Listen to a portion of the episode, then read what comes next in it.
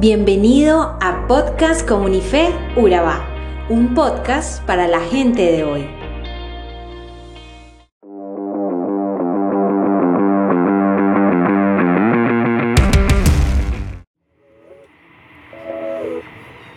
Todos en la vida tenemos momentos de meditación, donde evaluamos aspectos malos y buenos de la vida estos momentos de reflexión y autoevaluación son importantes.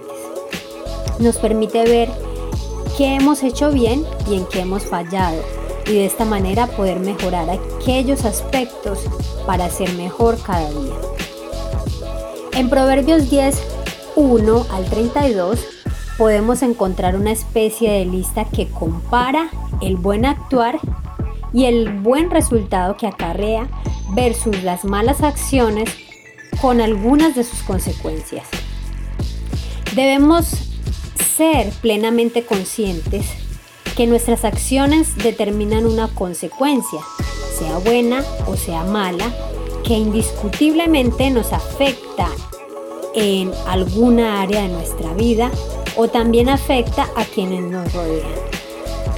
Es por eso que en estos días hemos estado hablando de la sabiduría y su importancia, ya que esta es necesaria en cada decisión que tomamos y repercute en cada resultado.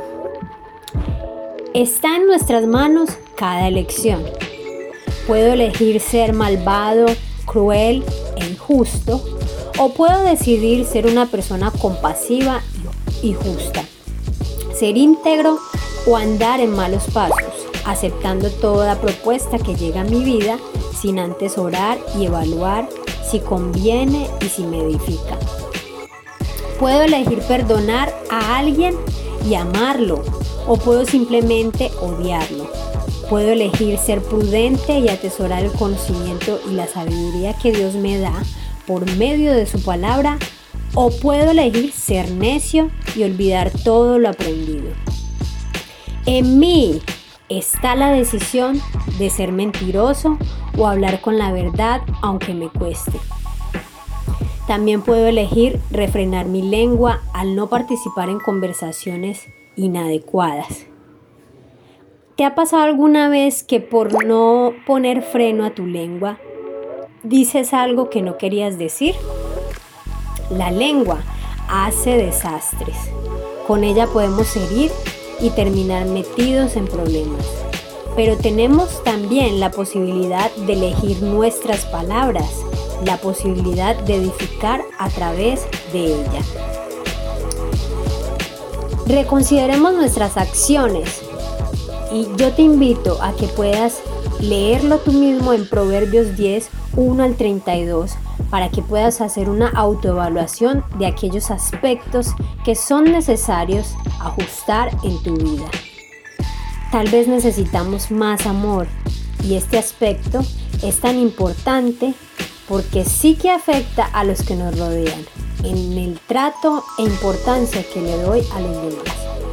Así que revísalo y pide al Señor que muestre tu corazón y abra tus ojos para verte de forma sincera.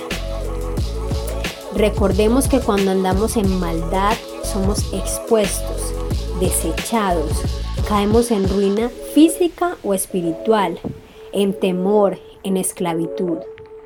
Somos piedra que hace tropezar a otros.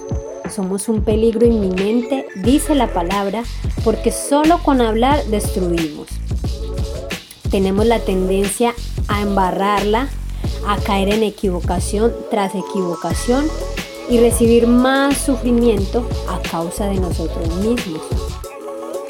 Cuando sembramos odio, división, somos violentos porque normalizamos todo lo que es violencia y la encubrimos. El resultado es un desastre total aun cuando estemos en la cúspide. Si no andamos en sabiduría, todo lo que tenemos nunca nos llenará. Será como pasto de los gusanos, dice la palabra. Las cosas malas que somos y tenemos definen un resultado indiscutible.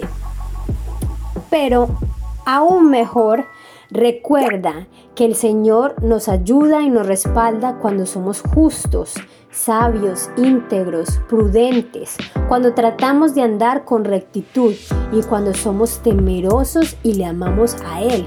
Se nos hace aún más fácil desarrollar la conciencia y escuchar al Espíritu Santo cuando nos guía y nos recuerda cuál es el camino que debemos elegir. Además, podemos también edificar a otros cubriendo en amor todas las faltas y trayéndoles alegría también tendremos un resultado indiscutible.